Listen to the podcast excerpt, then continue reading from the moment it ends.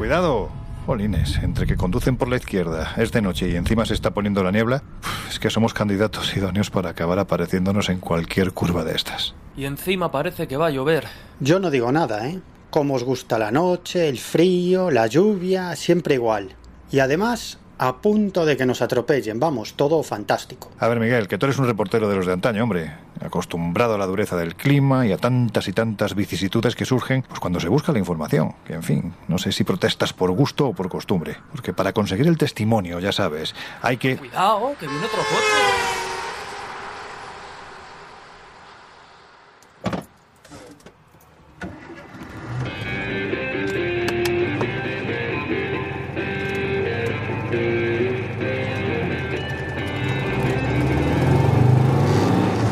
Míralos, ahí andan.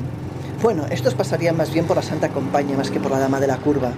Pero es que además no entiendo qué están haciendo. Vaya tela, lo que faltaba. Y tú, Miguel, métete ya aquí, hombre, que te va a pillar un coche. Ya va, ya va. Que no soy un bebé.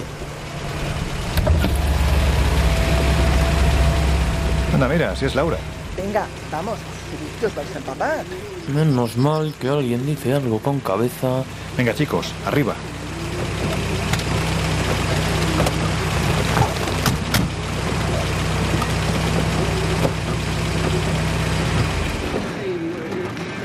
Hay que ver. Oye, esto de hacer tertulia radiofónica viajera a veces tiene sus inconvenientes. Anda, baja el volumen, que no te oigo. Oye, ¿y ahora qué? ¿A dónde vamos? A una taberna que he visto antes al pasar por el pueblo. Creo que allí estaremos bien porque además tiene toda la pinta de que va a empezar a llover y bastante. Además he visto que tenía una chimenea humeante con muy buena pinta y con lo que a ti te gustan. Y a mí, que estoy helado. Vaya, ¿y ahora quién es el protestón? Bueno, pues menos mal que ha aparecido nuestra particular dama de la curva para rescatarnos. Pues eso, que como ya os habréis imaginado, hoy vamos a recorrer el maravilloso y nunca suficientemente contado universo de las leyendas urbanas. Y claro, para ello hemos decidido acudir al lugar donde desde hace años dicen que una de las más conocidas se hace literalmente realidad. Abrimos las puertas del Colegio Invisible desde la lluviosa localidad de Bluebell Hill, el lugar donde más apariciones de la Dama de la Curva se han reportado. Pues anda, disfrutad de la música que llegamos en unos minutos. Comenzamos. En los años 60, astrofísicos como Joseph Allen Hynek, asesor de Steven Spielberg en encuentros en la tercera fase, o el francés Jacques Vallée, fundaron un colectivo secreto para investigar las anomalías que se producían en los cielos del planeta. La conclusión a la que llegaron es que la ciencia, en muchos casos, no podía explicar lo que estaba sucediendo. Aquel colectivo fue conocido como el Colegio Invisible.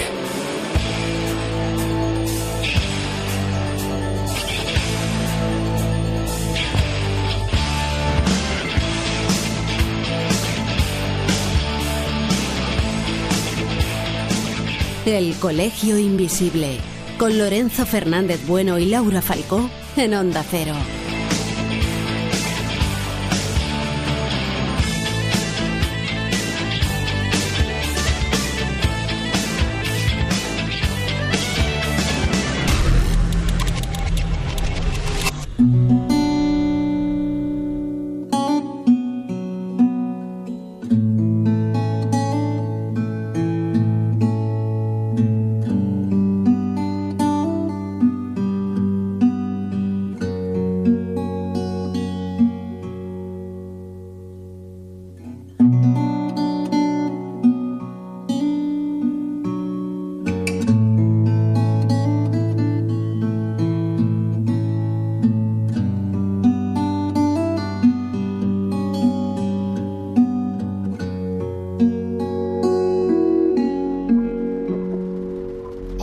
Os importa quitar la música? Es que así no podemos hablar. Bueno, pues venga.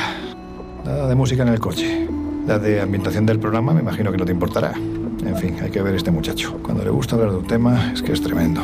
En fin, Laura, yo creo que ya que estamos en el lugar donde más visiones de la célebre dama de la curva se han reportado, ¿qué te parece si empezamos explicando qué es esta historia? Más que nada, bueno, pues por si hay algún despistado. Bueno, según cuenta la gente mayor del lugar, muchos de ellos se acuerdan del terror que, y la curiosidad que despertaba la historia en los bares de la zona.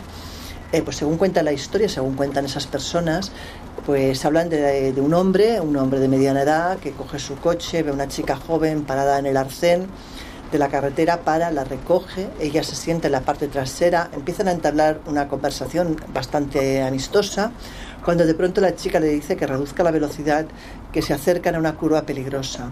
El hombre le hace caso, reduce la velocidad, pero cuando se vuelve para hablar nuevamente con ella, la chica ha desaparecido por completo del coche. Su sorpresa es mayúscula, pero es mayor todavía cuando llega al cuartel de la Guardia Civil a denunciar la desaparición y los guardias civiles le enseñan la foto de esa chica sin dudarlo. Él la reconoce y ellos le dicen que esa chica hace tres años que murió en esa curva de Majada Honda. De hecho, que no es el primero en denunciar lo mismo, la misma historia que ocurrida con esa misma chica pues en, en muy poco tiempo. El caso es que parece que esta historia rebrotó sobre todo en los años 80, finales de los 80, y parecían haber nuevos casos, y finalmente parece que es una historia que se extendió por todo el país. En el caso de Majada Honda, muchos coincidían que la joven se identificaba bajo el nombre de Eloísa, pero luego el relato iba variando dependiendo de quién lo explicara. Algunos decían que había muerto al volcar su automóvil, otros que fue aplastada por un camión cuando iba en bicicleta, algunos que era rubia y vestida de blanco, otros morena y vestida de negro. El caso es que lo que suele ocurrir en la mayoría de estos casos es que no hay un testigo directo del suceso, sino que es un boca a oreja y todos conocen a alguien que ha vivido la historia.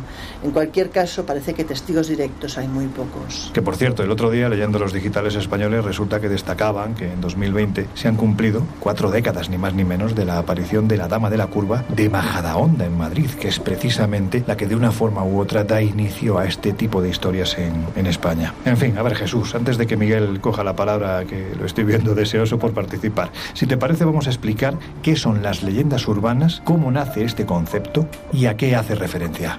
Pues mira, si te parece, creo que tengo a la persona idónea para que responda a estas preguntas.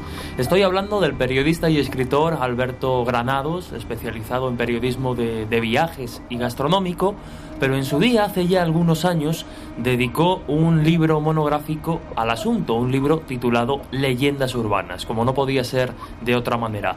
Así que, como digo, pues le he hecho estas mismas preguntas a, a Alberto y si os parece vamos a escuchar sus respuestas.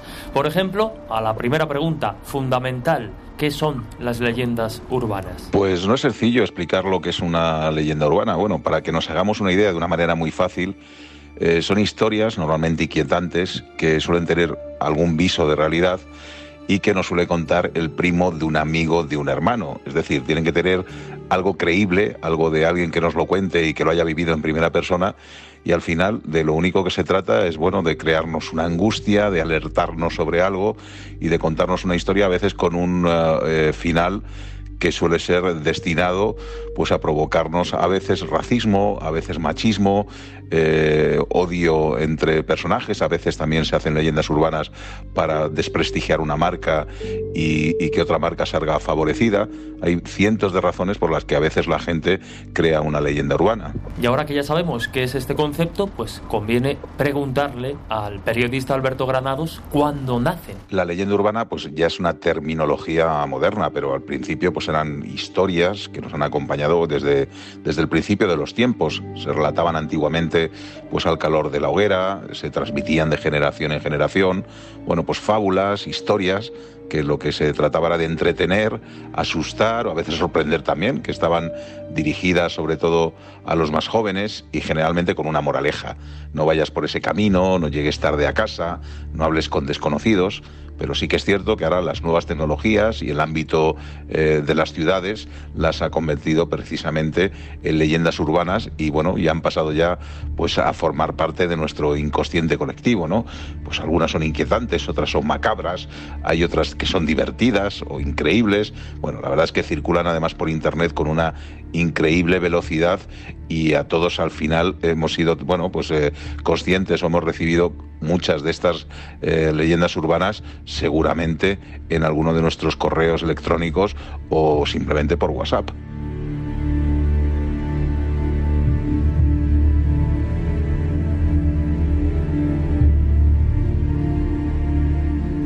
Bien, y para terminar, pues si os parece, de nuevo el periodista Alberto Granados, autor del libro Leyendas Urbanas, nos cuenta, nos explica a qué hacen referencia estos relatos. Las leyendas urbanas nos hablan de temáticas muy diferentes, eh, pero bueno, yo creo que las que mejor funcionan son las que tienen relación con los robos o con la alarma social, porque uno de los públicos a las que va más destinado yo creo que es a las personas mayores, ¿no? que son las que se creen todas estas historias de que te puede pasar o que te pueden robar en un supermercado, pues que hay algunas drogas que te las echan en las bebidas, eh, en fin, todas ellas, como veis, tienen parte también de realidad, pero las hay de todo tipo. Las tienes, eh, las tenemos, por ejemplo, terroríficas, de, historias inquietantes, de miedo.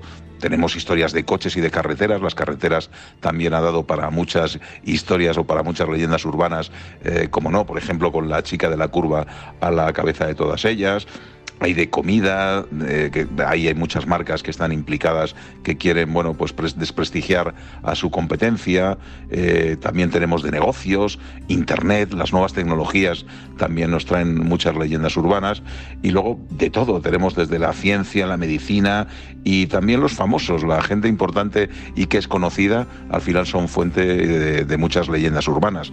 Pero hay decenas y decenas de temáticas en el tema de leyendas urbanas.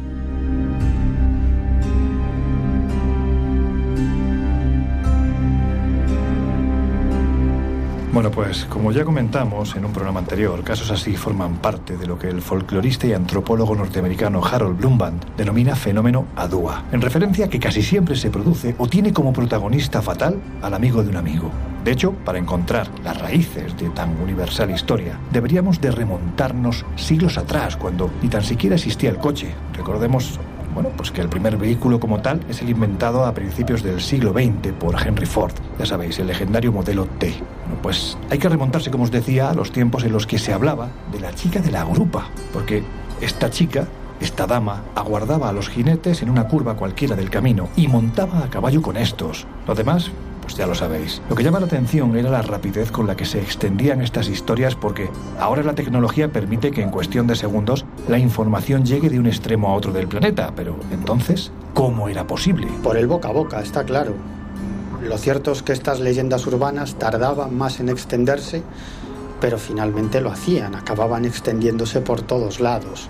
Yo creo que actualmente subestimamos bastante el poder del boca a boca o del boca a oreja. Por ejemplo, en el caso de los libros que tienen éxito, que muchas veces ese éxito no depende tanto de las campañas de publicidad como de los comentarios y de las recomendaciones de unos lectores a otros. Pero también es cierto que hoy en día con Internet pues todo es inmediato, es viral y en muchísimas ocasiones es mentira. Estamos en la época de la posverdad, de las verdades alternativas, o sea, de las mentiras que circulan por las redes sociales a la velocidad de la luz. Pero bueno, es la era que nos ha tocado vivir. Yo no creo que la información llegue de un lado a otro del planeta, y menos en aquella época que no había ni internet, ni móviles, ni redes, ¿no? Yo creo que lo que ocurre es que el ser humano tiene la capacidad de fabular y de crear historias en todo el mundo por igual. Y todo este tipo de historias parten de un hecho real, un accidente que probablemente ocurrió, una anécdota similar en diferentes puntos del mundo y la capacidad del hombre pues es la misma en todos los lados, con lo cual al final surgen historias muy parecidas. No hace falta que uno se comunique con el otro, sino que en diferentes puntos pues son capaces de generar historias parecidas. Bueno, tal y como escuchábamos, teniendo en cuenta que parte de la esencia de la leyenda urbana, o al menos en algunos casos, es aleccionar, es avisar de algún peligro, pero hacerlo de un modo llamativo precisamente para tener muy presente ese peligro, ¿no? Un ejemplo clásico, a pesar de que hay testimonios, un ejemplo clásico sería el de la chica de la curva, ¿no? Eh, cuya leyenda normalmente está situado, pues efectivamente, en, lugares de tránsito peligroso. Entonces, teniendo en cuenta esta moral aleccionadora, pues el boca a boca, obviamente, y esta información que no había otra, otra manera de transmitir, pues es lógico que en la antigüedad también circulasen estos rumores y estas historias que, que se han ido adaptando con el tiempo.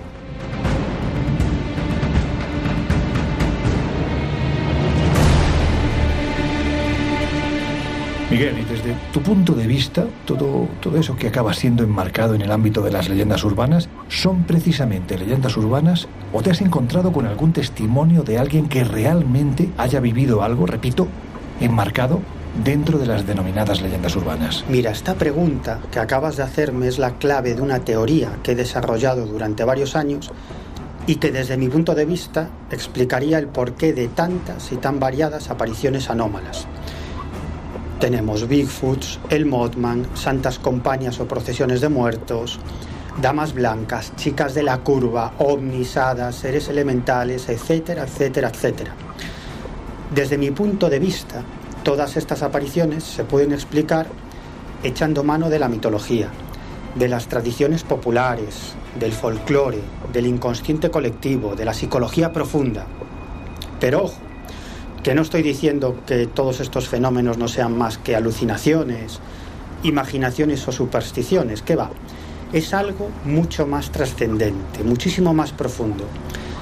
Es, eh, por decirlo de algún modo, como si algo o alguien estuviese empleando nuestras tradiciones, nuestras leyendas, nuestras creencias más profundas para mostrarse ante nosotros de un modo que sea reconocible.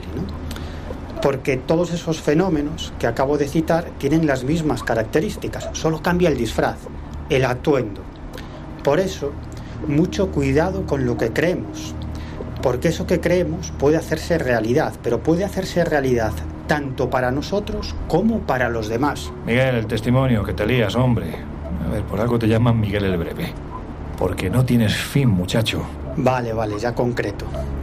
Mira, una de estas leyendas urbanas que a mí más me alucinan es la del hombre del sombrero, una entidad espectral de aspecto masculino que habitualmente se muestra totalmente vestido de negro, a veces con una capa del mismo color y siempre, siempre con un vistoso sombrero también de color negro.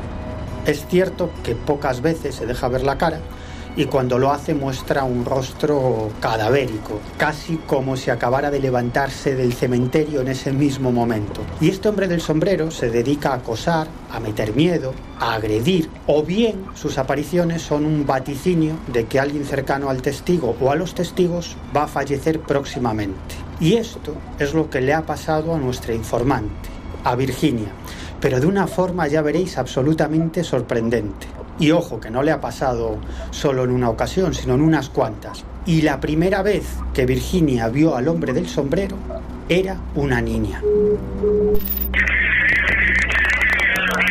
Joder, esto no va. Vamos a ver. Me estoy conectando al coche por Bluetooth a ver si sale el audio por la maldita radio del coche, si es que cada vez me lo ponéis más complicado.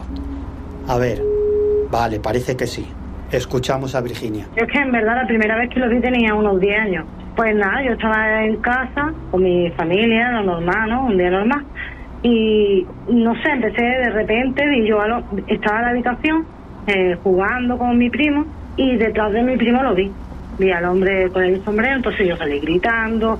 Mi madre decía, ¿pero qué te pasa? Y yo no sabía explicarle lo que había visto. Y en ese momento, pues sonó el teléfono y lo cogió mi madre y la noticia es que cada vez que lo veo es una noticia mala. Y le dijeron que mi abuelo había fallecido. Fue ver a ese hombre del sombrero e inmediatamente hay una llamada en casa que anuncia la muerte de su abuelo. Y claro, yo le pregunté a Virginia, ¿cómo era ese hombre del sombrero? ¿Cómo me lo podrías describir? Lo veo súper alto, muy alto, no se podrá unos dos metros y algo, más o menos. Lo que yo calculo, no sé, porque tampoco no... Después el sombrero de copa alta, y los brazos muy largos y las manos así como, porque le veo incluso las manos, como así esqueléticas y después una capa, eh, así lo veo siempre.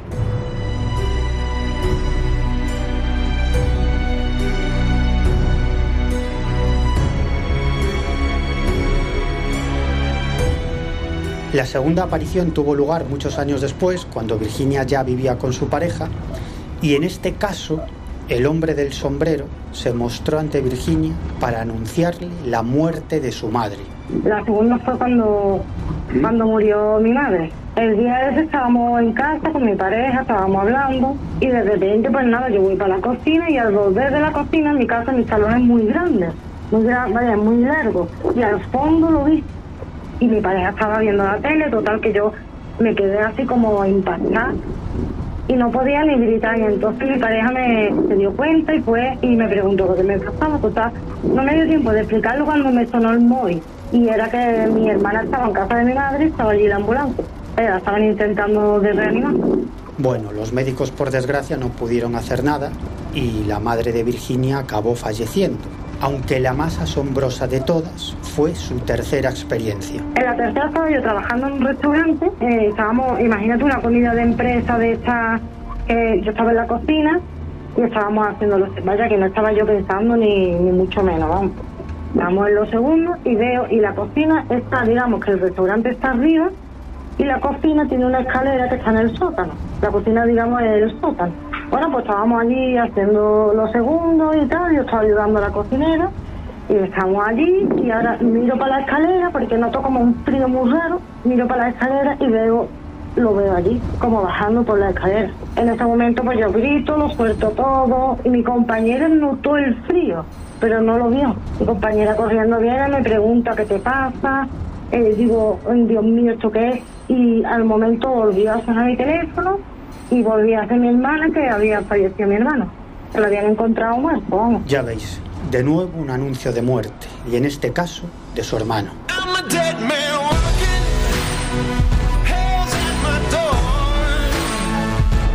El Colegio Invisible. El periodismo de misterio ya está aquí, en Onda Cero.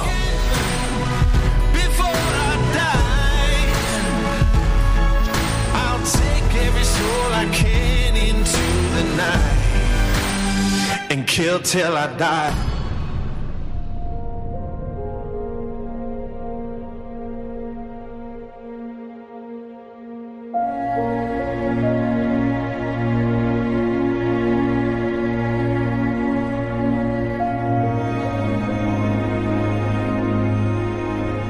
Estamos cerca, menos mal que parece que al menos ha dejado de llover. Mira que es bonito este país, pero, pero lo del agua, en fin, Laura. Por ubicar, estamos en el condado de Kent, en Inglaterra, entre las localidades de White Hill y Bluebell Hill. Aquí precisamente se encuentra el lugar en el que, como venimos diciendo, más apariciones de esta leyenda urbana se han producido. Pero ojo, es que aquí no se toma como tal porque los testimonios son muchos y sobre todo, es lo que llama la atención, es que son muy detallados. ¿Cuándo y cómo da comienzo este asunto? Pues mira, hablamos del condado de Kent, estamos hablando, para ser exactos, de más o menos una distancia de 40 kilómetros de White Hill, y es uno de esos puntos donde se acumulan muchísimos encuentros de este estilo. Según eh, redactó para la revista Enigmas el 8 de noviembre del 92 Jean Bruno Renard, en un artículo, él explicaba el caso de un conductor de autobuses llamado Ian Sharp, de 54 años, que cuando volvía a casa eh, pues, eh, se encontró de frente con una chica que prácticamente se lanzó sobre su vehículo haciendo que la arrollara. Dice que él vio cómo se deslizaba el cuerpo de la chica moribundo sobre su capó, sobre el parabrisas, y horrorizado salió eh, para ver pues, cuál era el estado de la pobre mujer. Su sorpresa fue mayúscula cuando al salir del coche vio que no había cuerpo alguno, ni tan siquiera restos de ningún tipo de accidente. El caso es que inquieto se fue a la policía, denunció el caso, pero es que la policía tampoco fue capaz de encontrar resto alguno del accidente, ni tan siquiera una señal que pudiera decir en el coche de Ian que había atropellado a algo a alguien. Él, sin embargo, continuaba describiendo a la joven como una mujer de pelo largo, de unos 20-25 años, con un abrigo de color claro y con ojos eh, grandes, redondos y muy hermosos. Sin embargo, nadie fue capaz de identificarla. Hay que decir que no fue un suceso aislado, porque poco tiempo después, pues volvió a ocurrir, ¿no? Pues sí, dos semanas después, hablamos del 22 de noviembre, ocurrió algo parecido. Cuentan que en este caso el hombre se llamaba Christopher Dawkins, tenía 19 años y la experiencia que cuenta es prácticamente idéntica a la de Ian Sharp. La diferencia es que el, el suceso le ocurre un kilómetro y medio antes del lugar donde le ocurrió a Sharp, pero en cualquier caso hablamos del mismo lugar prácticamente del pueblo de Bluebell Hill. Eh, según en este caso, lo que cuenta el chico es que de entre los coches aparcados salió una chica que cruzó sin mirar y que se le lanzó encima del coche haciendo que pues la atropellara. Según cuenta, él también tuvo la sensación de que el porrazo había sido enorme y que la chica difícilmente estaría viva, pero al bajar del coche no encontró nada, ni tan siquiera rastro del cuerpo. Enseguida que el caso se supo, empezaron a relacionar la prensa los dos casos y empezaron a salir noticias hablando de la relación que podían tener las dos historias con eh, Blue Hill y las historias pues, que se explicaban de auto, autoestopistas fantasmas, incluso con el supuesto origen de dónde podía provenir esa historia y esos fantasmas, ¿no?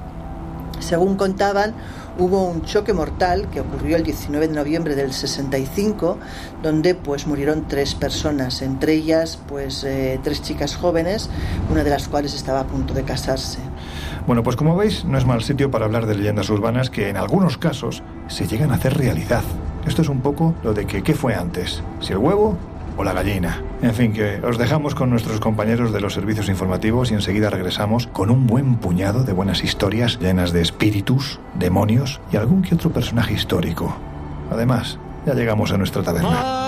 My mother told me someday I will buy galley with good oars, sail to distant shores, stand up on the prow. Noble bark I steer, steady course to the haven. Hugh many foemen, Hugh many foemen. My mother told me someday I will buy galley with good oars, sail to distant shores. Stand up on the prow, noble steer, steady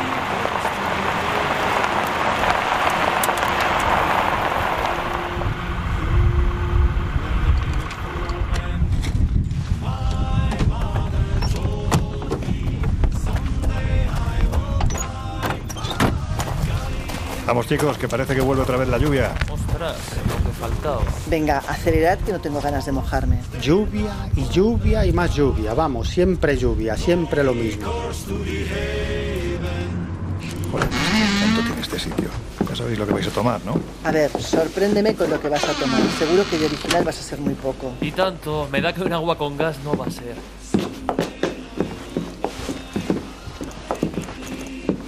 Pues venga, ahora sí, yo creo que no hay excusas para, para tocar este tema con tranquilidad. Buena música, chimenea, mm, unas pintas. En fin, solo se puede pedir para rozar la perfección unas cuantas historias de esas que te ponen los pelos de punta. A ver, Laura, las leyendas urbanas están llenas de fantasmas, de aparecidos, de fenómenos extraños y de personajes, bueno, pues que mejor ni los mentamos. Por ejemplo, años atrás se puso de moda Slenderman, del que si quieres puedes introducir brevemente quién es, porque me da la sensación de que ya es mucho lo que se ha hablado de este ser. Pues mira, Slenderman es un ser antropomórfico que mide entre 2 y 4 metros de largo y según lo describen, sus extremidades son muy largas, tiene un rostro absolutamente pálido y desdibujado, donde no hay ni facciones, ni ojos, ni orejas y ni tan siquiera boca, ¿no? Cuentan que la espalda tiene seis tentáculos, que es con lo que ataca a sus víctimas, y que puede ser visible o invisible a voluntad. Por eso no hay registro fotográfico de él. El caso es que realmente este personaje fue creado en el año 2009 por un usuario de un foro llamado Something Awful. Hablamos de Víctor Kunzen, que lo creó para participar en un hilo de imágenes pues, retocadas por ordenador. Lo que él no esperaba realmente es que eh, la bola se hiciera tan grande y creciera tanto como para convertir a este ser en algo incluso te diría peligroso, porque a raíz de, crear este ser ha habido incluso eh, pues chavalas jóvenes que han asesinado a una compañera, según ellas, por orden de este ser, de Slenderman. O sea, realmente hay gente que se ha llegado a obsesionar con este ser que realmente no existe. Pero hay otros seres menos conocidos que, en fin, podemos decir que son las estrellas de algunas leyendas urbanas. Esperemos además que sea solo eso, porque se gastan un poco de mala leche. Es el Jenganger escandinavo. Hablamos de un ser que traducido literalmente significaría algo así como caminar después de la muerte, es decir, es un híbrido entre un fantasma y un zombie prácticamente, aunque en este caso él conserva la mente y los recuerdos de cuando fue un ser vivo. Los Jengangers eh, se crean eh, cuando una persona que muere tiene asuntos pendientes o, sobre todo, cuando han sido asesinados violentamente o han optado por el suicidio. Esta creencia, según cuentan, se remonta incluso a la época de los vikingos Y independientemente del carácter que pudiera tener la persona cuando estaba viva, cuando se convierte en Jenganger es malvado y lo único que hace es provocar dolor, infringir dolor a sus amigos y a sus familiares cuando estaba vivo, lógicamente. El caso es que no tiene ninguna de las habilidades típicas de un fantasma, no puede atravesar ventanas, no puede atravesar paredes, porque de hecho tiene una apariencia física, tiene una capacidad y una presencia física pero sí que lo que hace es hacer enfermar a la gente. ¿Y cómo lo hace? Pues pellizcando a las víctimas. Según cuentan, allí donde se produce el pellizco, esa zona se infecta, acaba pues necrosándose y acaba incluso esa infección llegando al corazón, que es cuando la víctima muere, ¿no? El Jenganger generalmente ataca a sus víctimas durante la noche mientras duermen porque es el momento en que son más vulnerables.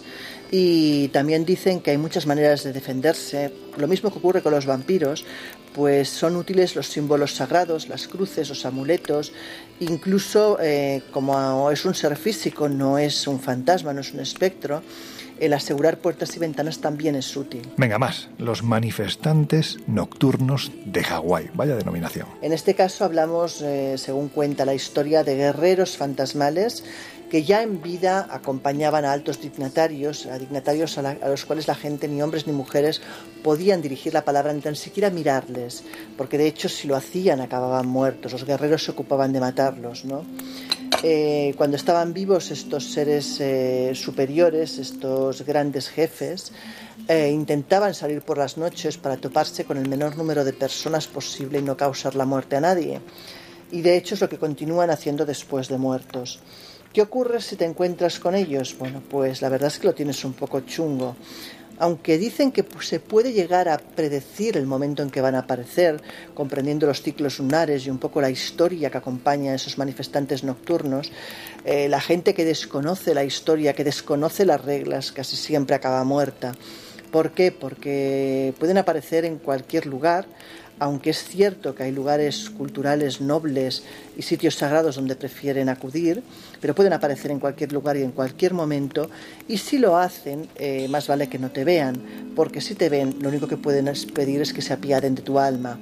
Normalmente pueden ocurrir dos cosas, es decir, que escuches un chillido que diga oya, que significa déjalo atravesar, es decir, que estás muerto, o que puedas escuchar otro tipo de, grito de guerra, que en este caso dirían Naú, que significa mío. ¿Y eso qué significa?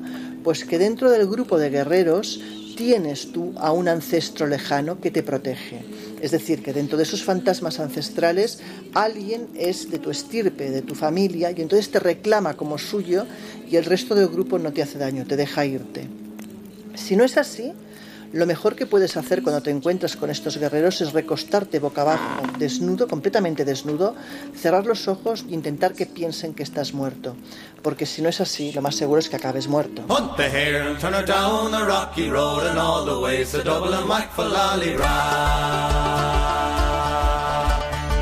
Del Colegio Invisible,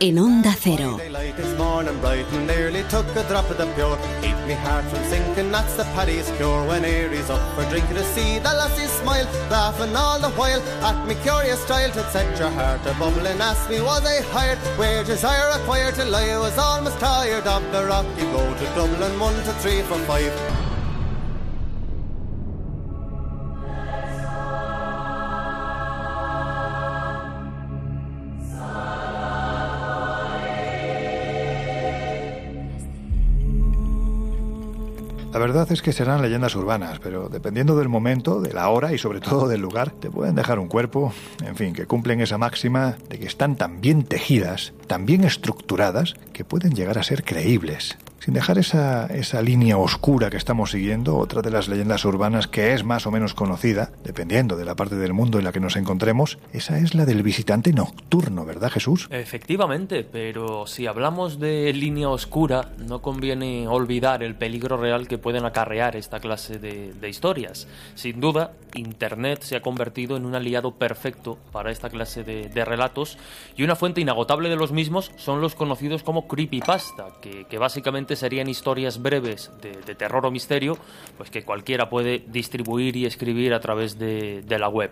Su característica más significativa es que son producidos para mutar es decir, de un relato original, de una idea original, pueden surgir múltiples versiones condicionadas pues por la imaginación de- del autor de turno, el lenguaje e incluso el formato por el que se distribuya la historia o para el que esté pensada. Pues bien, el ejemplo más paradigmático y terrorífico de esta clase de creaciones que tanto comparten con las leyendas urbanas es Slenderman. Desde luego, el personaje y lo que implica daría para, para muchos análisis, pero quizá el más urgente y necesario es el que tiene que ver con los sucesos que tuvieron lugar en el año 2014. Más concretamente, el 31 de mayo. Fue la fecha en la que Morgan Geyser y Anissa Weyer, dos adolescentes estadounidenses de 12 años, acuchillaron 19 veces a su amiga, a Peyton Leutner, también de 12 años, ya que, según estas chiquillas, debían hacer ese sacrificio para poder ir con Slenderman. Las atacantes habían empezado a planificar el, homicidio de su amiga desde diciembre de 2013 y ya a comienzos de 2014 estaban inmersas en un mundo propio y siniestro, pues que tenía como, como epicentro a Slenderman.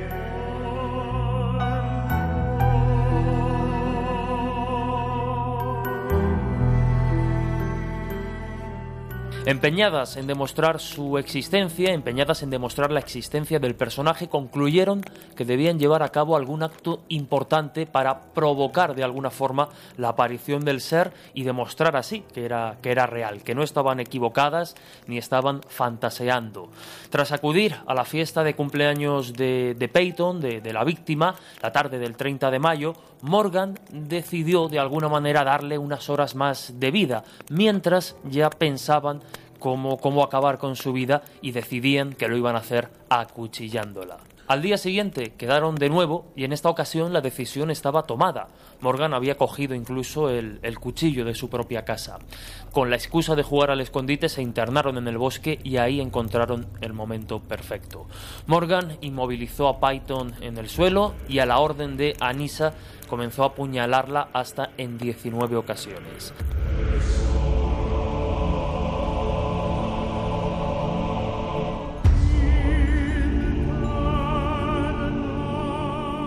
Esto es terrible. Pero ¿qué ocurrió con la agredida? Afortunadamente, Peyton sobrevivió a tan brutal ataque y un ciclista que, que la encontró llamó a los servicios médicos. Geyser y Weyer fueron acusadas como adultas, se declararon culpables. Ambas fueron condenadas a pasar entre 25 y 40 años en un centro de salud mental.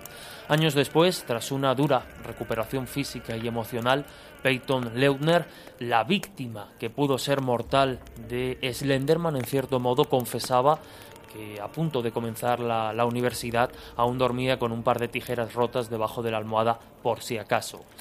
Como podéis ver, un personaje inventado en los mentideros de, de, Internet trascendió a la realidad de una forma terriblemente cruel a través de las mentes de, de unas niñas. Hay que tener cuidado, por tanto, con, con ciertos contenidos y conductas a ciertas edades.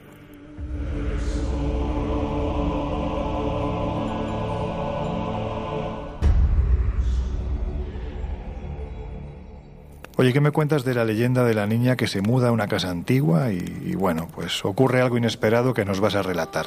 Porque sucesos así sí se han recogido entre testigos de fenómenos que aparentemente no tienen explicación. De noche, dentro de su propia habitación mientras duermen. En este caso bebe de experiencias reales, algunas, ojo, parecidas a las que comentamos en su día cuando hablamos del mundo de los sueños o la parálisis del sueño.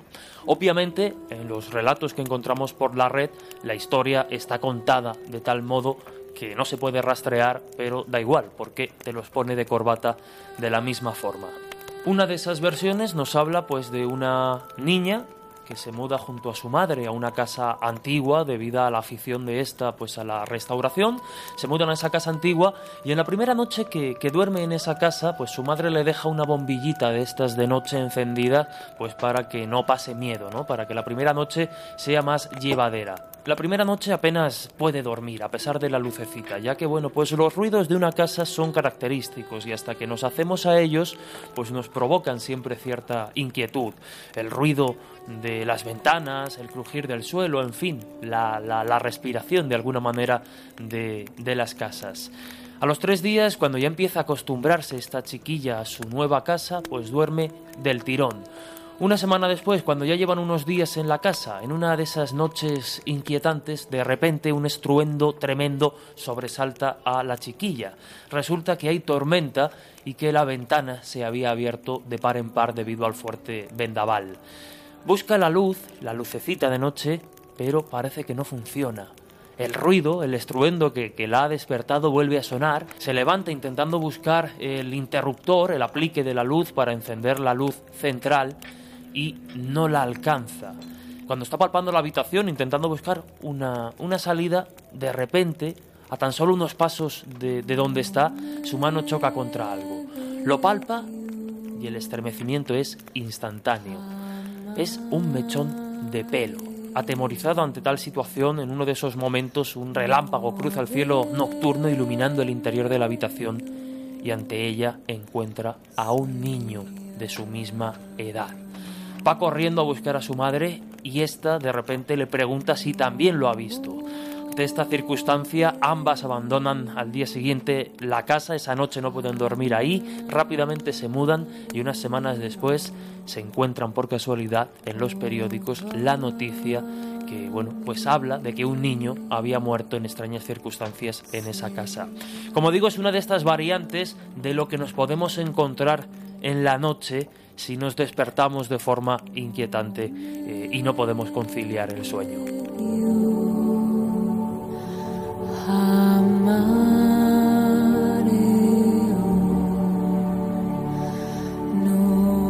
Esto, ya hemos comentado en alguna ocasión, en la Edad Media, eran identificados con unos seres demoníacos que incluso fueron representados en el arte, en algunas pinturas, ¿verdad Miguel? Incubos y súcubos los llamaban. Sí, los incubos eran unos demonios masculinos de la noche y los súcubos pues eran su contraparte femenina. En la Edad Media se creía que los incubos se presentaban de noche en las habitaciones de algunas mujeres, sobre todo de mujeres jóvenes, a las que provocaban un sueño muy profundo y luego las violaban sin que ellas pudieran hacer nada.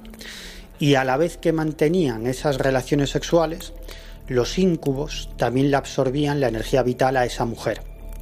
Así este demonio se hacía más fuerte y podía seguir haciendo de las suyas en las madrugadas.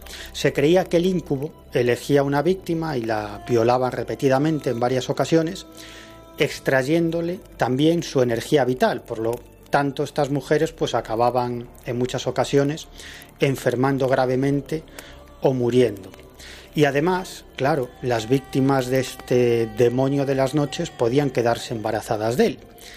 Y se creía que el niño o la niña que nacía o bien se convertía en un ser absolutamente maligno, controlado totalmente por el demonio, o bien en alguien con poderes psíquicos, por ejemplo, según la leyenda, el padre del mítico mago Merlín era un incubo, por eso Merlín nació con una serie de capacidades sobrenaturales.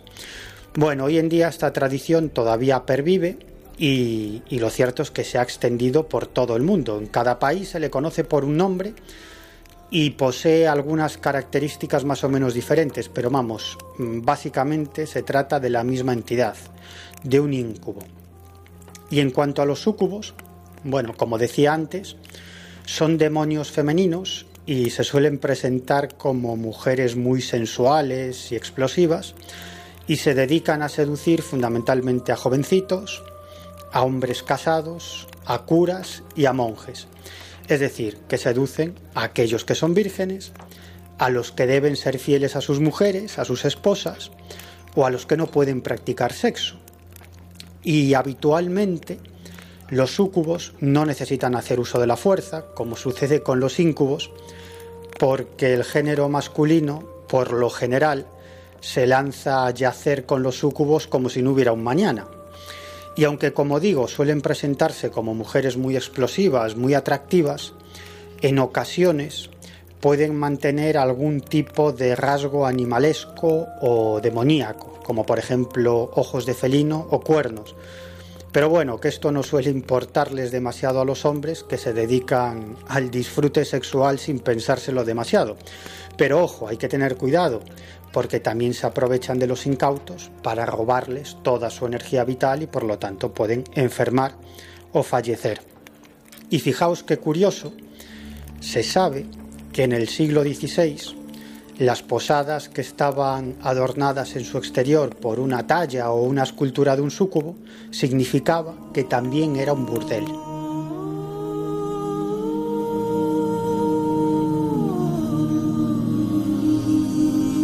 Mira, hace años en la localidad de Calahorra, en la, Rioja, tuve la oportunidad de investigar un suceso a raíz precisamente de las informaciones que nos llegaron a través del fax a la redacción de la revista Enigmas. Te estoy hablando de, bueno, pues del año 1995-1996. Y lo que nos decía aquella información es que un par de chicas de esta localidad junto a un amigo habían sido testigos de un fenómeno verdaderamente singular. Todo ello se había desencadenado a raíz de la realización de una Ouija en la habitación de, la casa en la que vivía una de ellas. De hecho, en esta casa se habían empezado a producir todo tipo de fenómenos extraños. Uno de los más habituales es que durante la noche su, su protagonista observaba cómo al fondo de la habitación, pegadito a los pies de la cama, aparecía lo que definía como una sombra negra, una silueta bastante alta.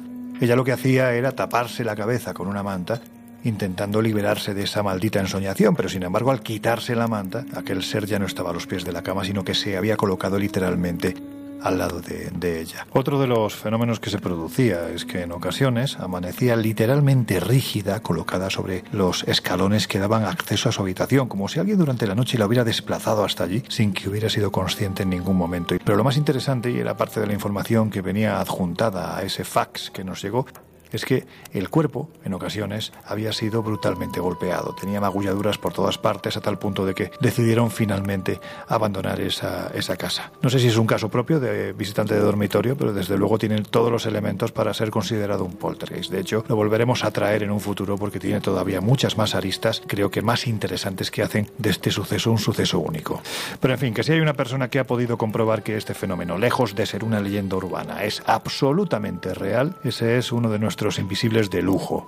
Lo conocéis sobradamente, el escritor y periodista Josep Guijarro, uno de los miembros de la tertulia de la Zona Cero, en el programa, ya sabéis, en La Rosa de los Vientos. Y antes de venirnos para acá mantuvimos una interesante conversación con él precisamente sobre este asunto, ¿verdad, Laura? Pues sí, si te parece, vamos a escuchar la conversación que tuvimos con él.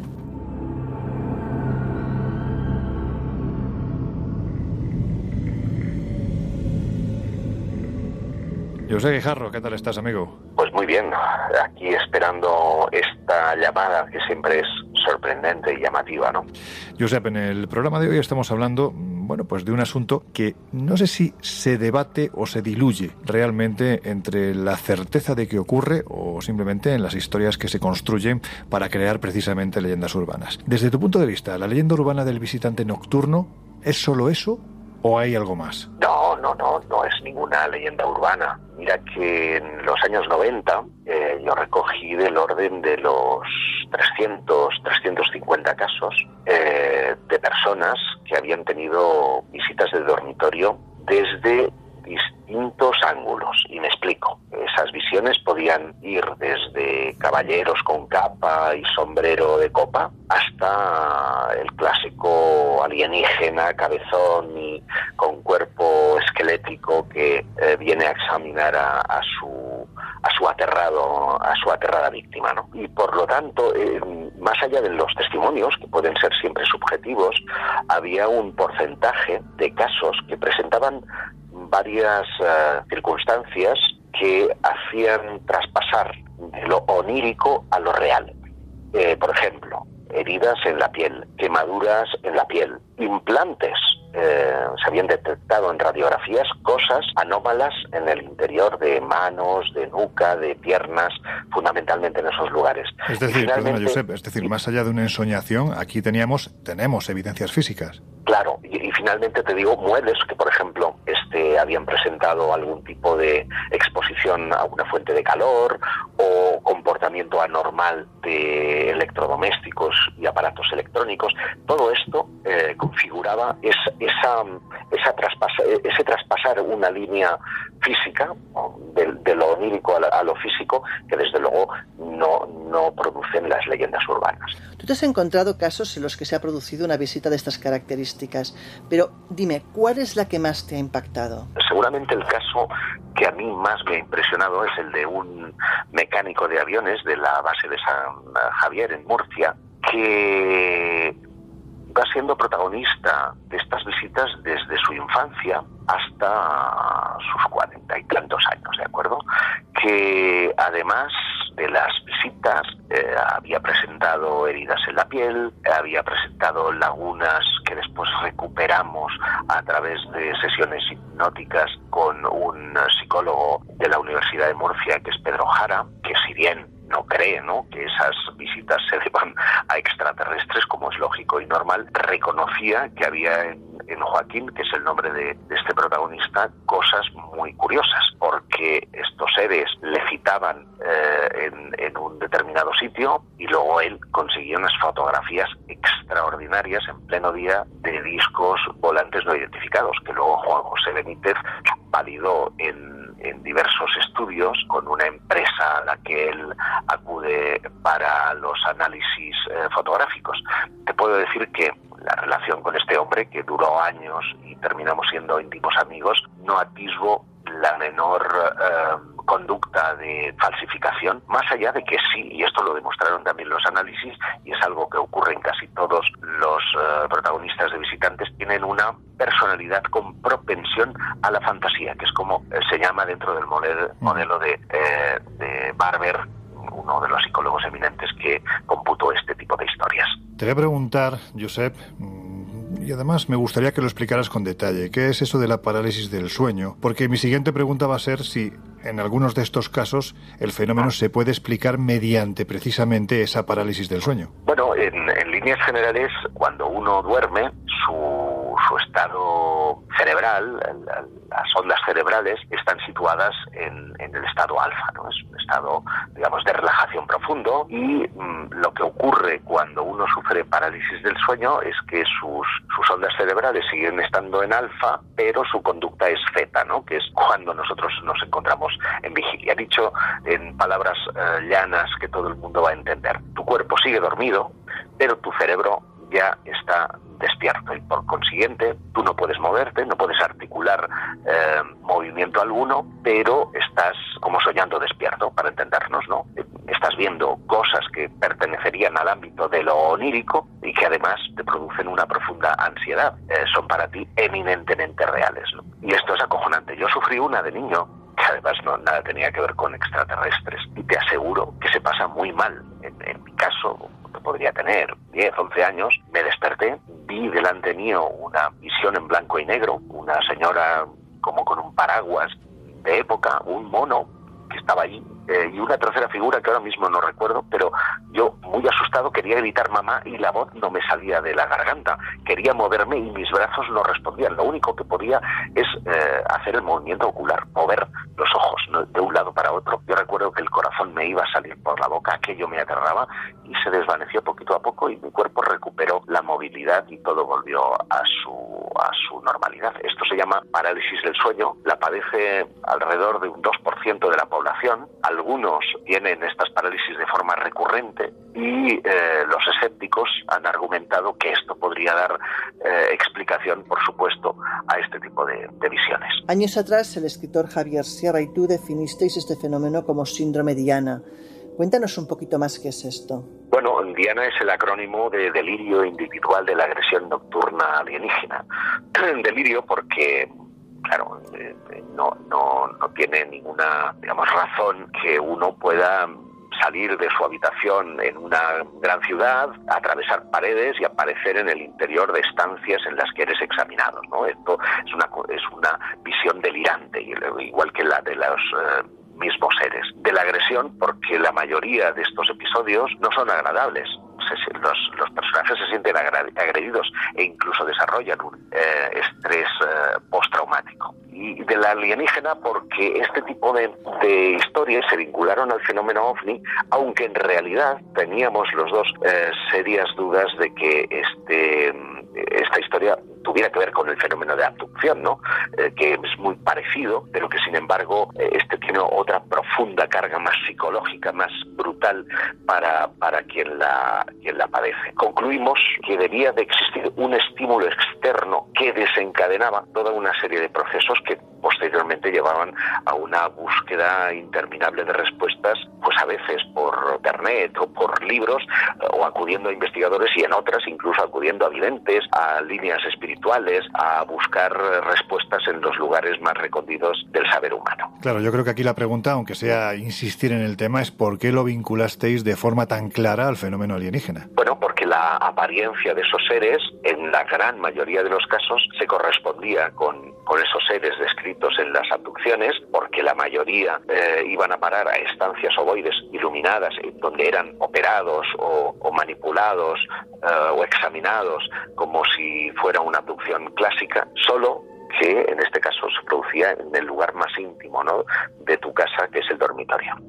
Y ahora, con el tiempo que ha pasado, los testimonios recogidos, las pruebas acumuladas, ¿Qué crees que hay exactamente detrás de todo esto? Si es que hay algo, claro. Algo hay, pero a mí me llama la atención en términos sociológicos cómo hemos asistido a una notable disminución de toda aquella fenomenología que coincidió en el tiempo con uh, la publicación de dos libros de dos norteamericanos, uh, Whiteley Stryber que publicó Communion y Bud Hopkins que uh, publicó in, Intrusos.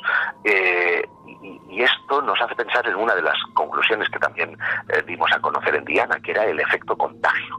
Que cuando se habla de estas experiencias, cuando se dan a conocer estas experiencias, cuando tienes un vecino que ha vivido estas experiencias, es muy probable que ese mismo bloque, que en tu círculo de amistades, que en la sociedad en la que te muevas, se desarrollen eh, más casos de este tipo, porque es un efecto contagio. Oye, antes de finalizar esta entrevista, y bueno, pues ya que estamos hablando de leyendas urbanas, esta es la pregunta inesperada, pero yo, en fin, como yo sé que tú eres un hombre de recursos, ¿cuál es tu leyenda urbana favorita y por qué? Bueno, a mí me encanta la, dama de la curva, pero eh, tú sabes que hay distintas versiones de esta, de esta dama y en algunas ocasiones esa dama ha dejado objetos en el interior de los vehículos y esa es la parte más fascinante, ¿no? Porque cuando, cuando algo pasa del terreno del dime, direte o del rumor a concretarse en algo es cuando realmente la historia se vuelve aterradora. Pues querido amigo, como siempre es un placer tenerte en, las aulas del Colegio Invisible en este viaje radiofónico y como siempre te digo, pues no va a ser la última vez, así que hasta pronto. Gracias amigo, nos vemos muy pronto. Y a vosotros, bueno, pues os dejamos reflexionando con esto que nos acaba de contar Josep, escuchando una de nuestras músicas esenciales. Enseguida volvemos.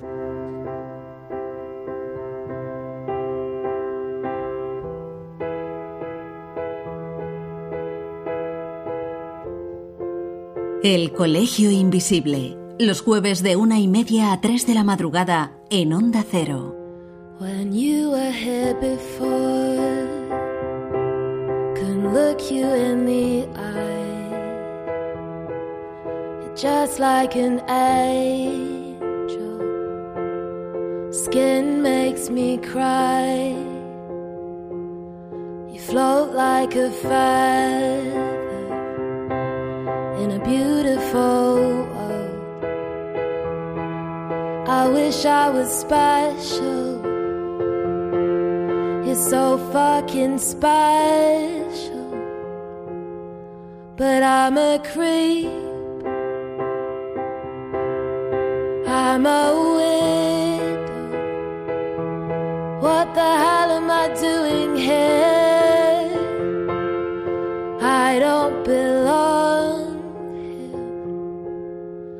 Don't care if it hurts. I wanna have control. I want a perfect body. want a perfect soul. I want you to notice when I'm not around. You're so fucking special. I wish I was special, but I'm a creep. I'm a widow. What the hell am I doing here? I don't belong here. And she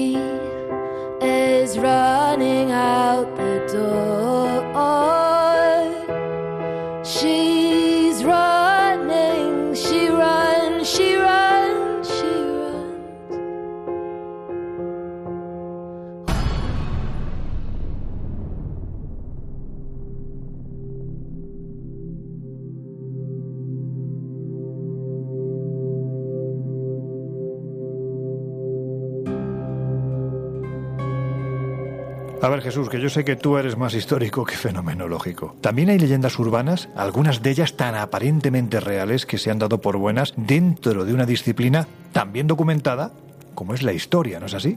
Y tanto que, que, las hay, y aunque no den tanto miedo como, como las otras, lo cierto es que perpetúan errores históricos y nos dan una visión distorsionada de, de determinados acontecimientos.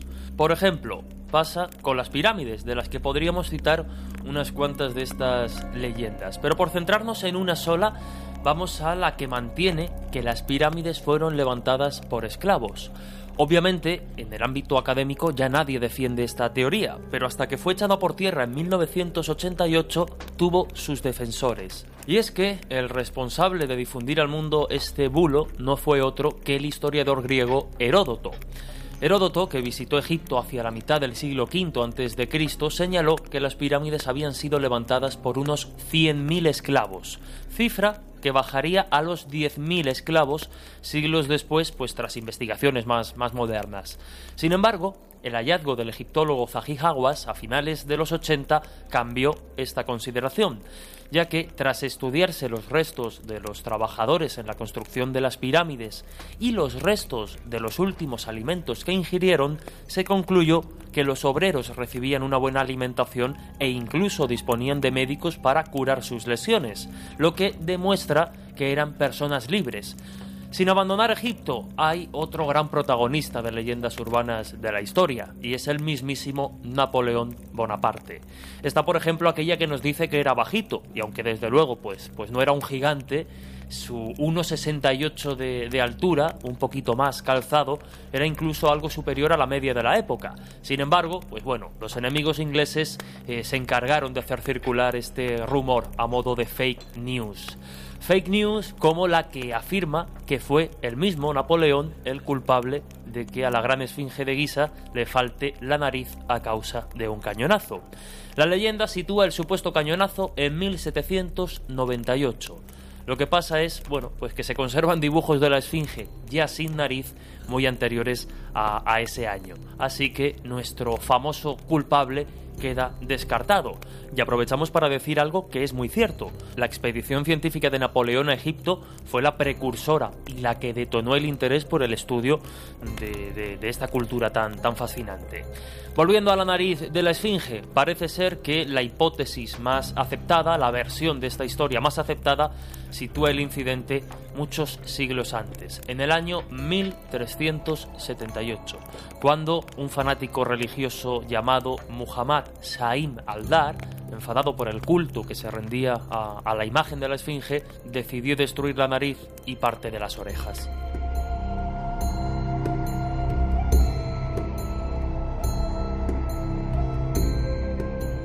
La verdad es que es increíble la de ocasiones en las que damos algo por sentado. Y ya ves, si te parece, vamos a una de las certezas más inciertas de cuantas se han barajado. Venga, una de vikingos. Lo de los cuernos de los cascos vikingos está muy extendido. Pero lo cierto es que ningún vikingo usó cuernos en sus cascos. ¿Cómo lo sabemos? Mejor dicho, ¿cómo lo saben los expertos? Pues por las evidencias arqueológicas.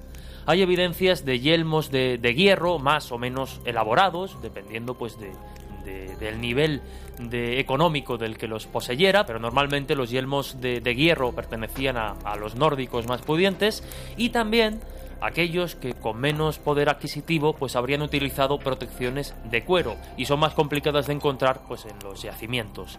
Parece ser que esta idea de los cuernos en los cascos o en los yelmos vikingos se popularizó muchísimo tiempo después, ya en el siglo XIX. Fue a raíz pues del creciente interés por la literatura nórdica medieval que desembocó en la reedición ilustrada de algunas sagas nórdicas o, como no, en la conocida ópera de Richard Wagner, El ocaso de los dioses. En estas ilustraciones, en estas representaciones, pues los vikingos eran mostrados con estos cascos, con sus cuernos que les conferían un aspecto mucho más fiero y también pues mucho más romántico.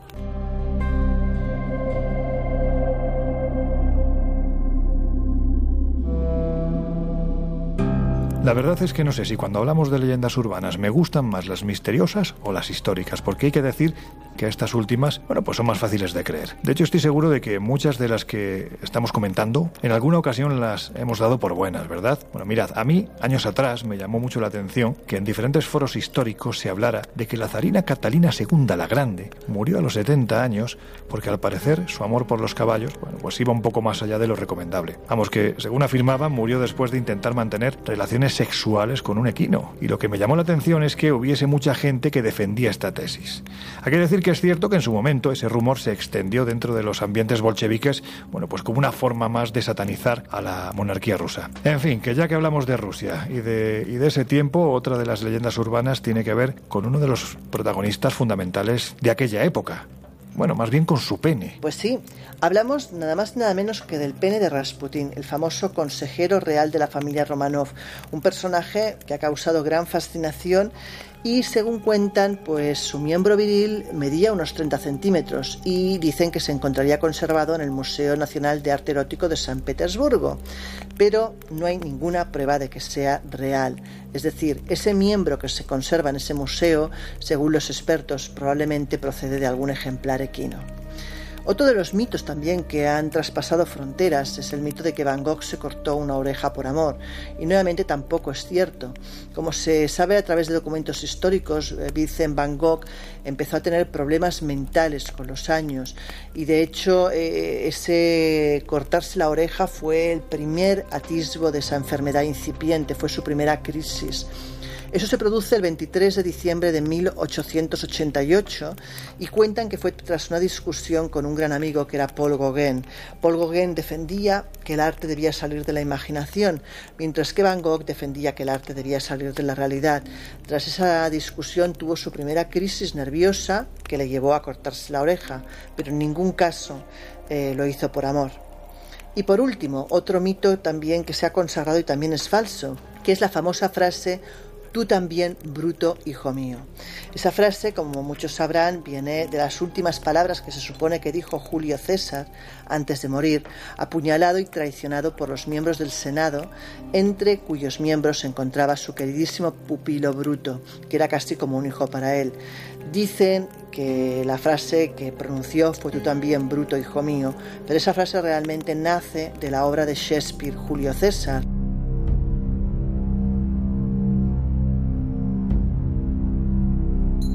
Venga, Miguel, que seguro que tienes muchas ganas de contarnos cosas. En fin, que soy consciente de que tienes testimonios que están deseando salir a la luz. Así que cuéntanos, ¿cuál es esa leyenda urbana que más te ha impresionado? Sobre todo tras comprobar en voz de los testigos que de una forma u otra se ha hecho realidad. Pues yo sigo con mi hombre del sombrero, porque para mí es la evidencia de que las creencias y las leyendas pueden hacerse realidad e incluso pueden hacerse realidad delante de personas que no saben absolutamente nada de estas leyendas. Y este es el caso de Charo, una madrileña que se encontró con el hombre del sombrero en el año 1975.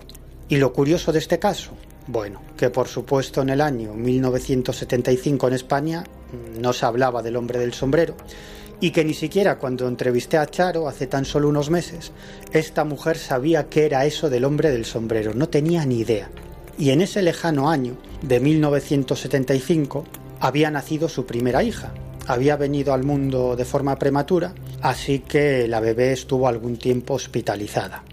Y pocos días después de que le dieran el alta y Charo por fin pudiera llevarse a su hija a casa, empezó a presentarse ante ella el hombre del sombrero. Y claro, yo era madre primeriza, joven, no tenía la menor idea, con lo cual estaba muy, muy pendiente siempre de la niña, ¿no? Yo me despertaba como a las dos o así y veía una sombra en la puerta de la habitación que estaba entreabierta, la puerta del dormitorio.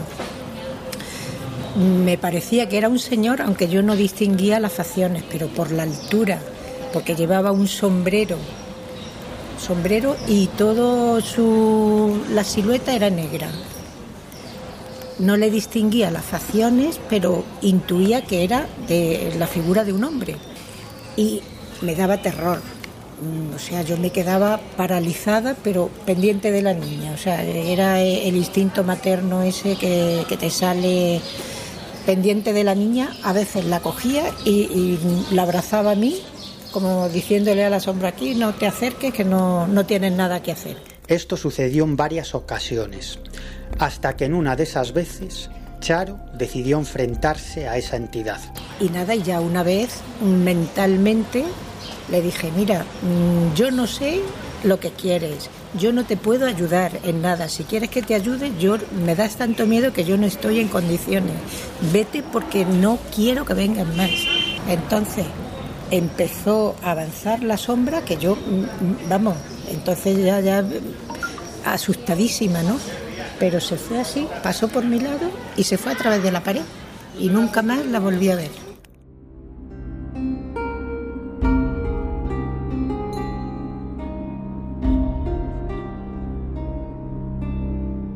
Y hasta hoy nunca más se volvió a presentar ante Charo el hombre del sombrero. Por poner una nota de humor, de humor negro, eso sí, os diré que años atrás leí que en Moscú, dadas las temperaturas que hay en invierno, una mujer ya muy anciana amaneció congelada sobre la nieve y con un enorme moratón en la cabeza. La explicación de tan extraña escena es que al parecer la buena mujer llegaba a su casa cuando de repente fue golpeada por un objeto contundente. ¿De qué se trataba? Bueno, pues aseguraba la información que en el cuarto piso vivía un San Bernardo, el animalito, que estaba en el balcón, tuvo la necesidad imperiosa de defecar, y así lo hizo. Y la caca, al caer desde ese cuarto piso y dadas las bajas temperaturas, se congeló y golpeó a la anciana, haciendo que cayera al suelo, y a su vez se golpeara tan fuerte que perdió el conocimiento. El resto, pues lo podéis imaginar. La noche, 30 grados de temperatura bajo cero y la pobre mujer pues acabó falleciendo. Bueno, pues este es el ejemplo de que la realidad, por rocambolesca que parezca, siempre supera la ficción. Porque esta historia ocurrió.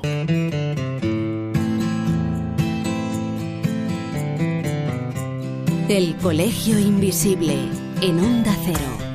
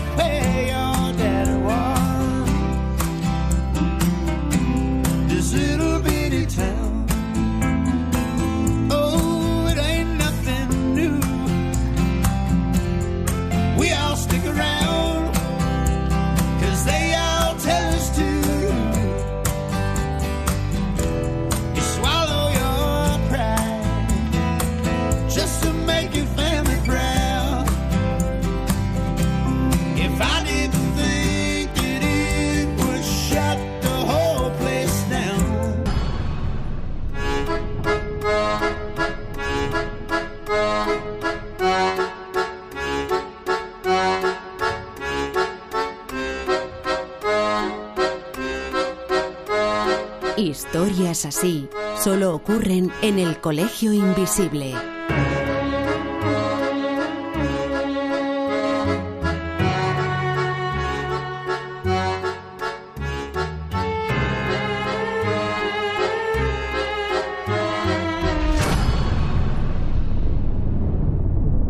Ain't no sunshine when he's gone.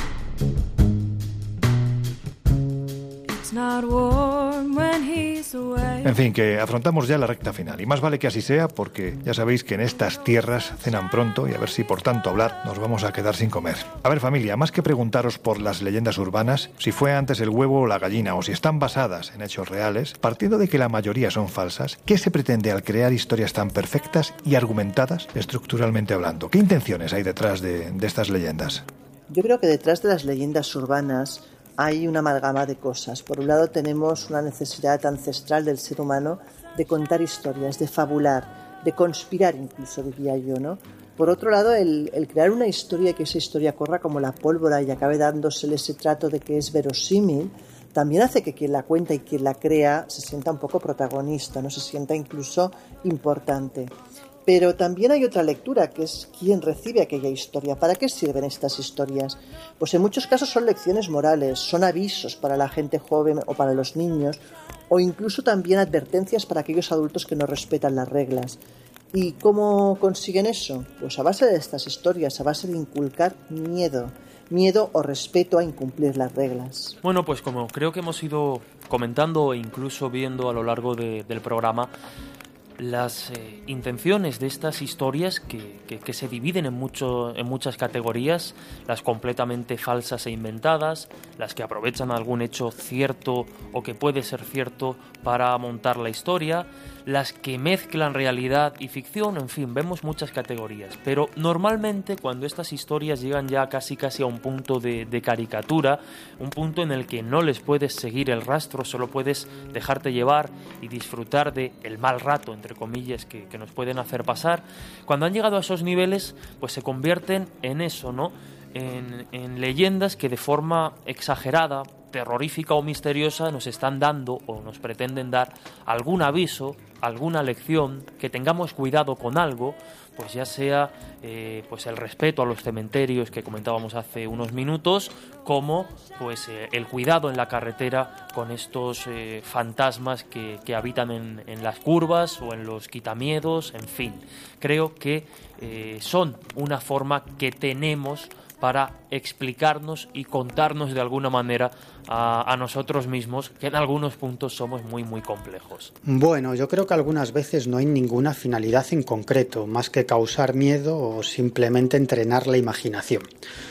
Pero en otras ocasiones sí que hay una finalidad concreta, como por ejemplo evitar que la gente se acerque a un determinado lugar, o perjudicar a alguien, o perjudicar una determinada creencia o tradición pagana. Y digo esto porque la Iglesia Católica ha sido desde siempre una máquina de crear leyendas urbanas para acabar con prácticas mágicas y paganas. Las historias de la inmensa mayoría de santos y vírgenes nacieron precisamente con esa finalidad. Por ejemplo, allí donde hay una ermita y un santo o una virgen con fama de curar tal o cual mal, pues os podéis apostar que antiguamente allí eh, o ese sitio era un lugar a donde acudía la gente a realizar una ceremonia mágica de sanación porque tal roca o tal árbol tenía fama de curar un determinado mal. Y si nos venimos a la actualidad, pues ya nos encontramos con infinidad de leyendas urbanas muy ingeniosamente construidas con una finalidad claramente electoral o política. Bueno, ahí tenemos esa historia que hicieron circular en su momento Roger Stone y Steve Bannon, dos asesores electorales del ya expresidente Donald Trump, y según esta leyenda, la cúpula del Partido Demócrata pues estaba dominada por una élite de satánicos y de abusadores de niños comandados por el actual presidente de los Estados Unidos, John Biden, y por Bill y Hillary Clinton. Bueno, todo era una absoluta patraña, pero gracias a esta patraña, Trump ganó las elecciones de 2016. Antes, a este tipo de informaciones las llamaban leyendas urbanas y ahora son fake news.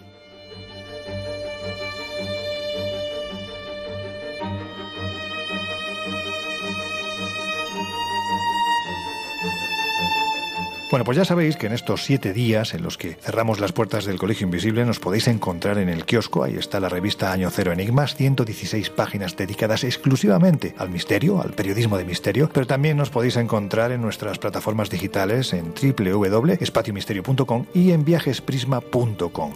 Además, si queréis entrar en contacto con nosotros, ya sabéis que tenemos un correo abierto las 24 horas, el colegio invisible onda y también, por supuesto, nos podéis encontrar en nuestras redes sociales, en Twitter como arroba coleinvisibleoce y también en Instagram y en Facebook como el Colegio Invisible en Onda Cero.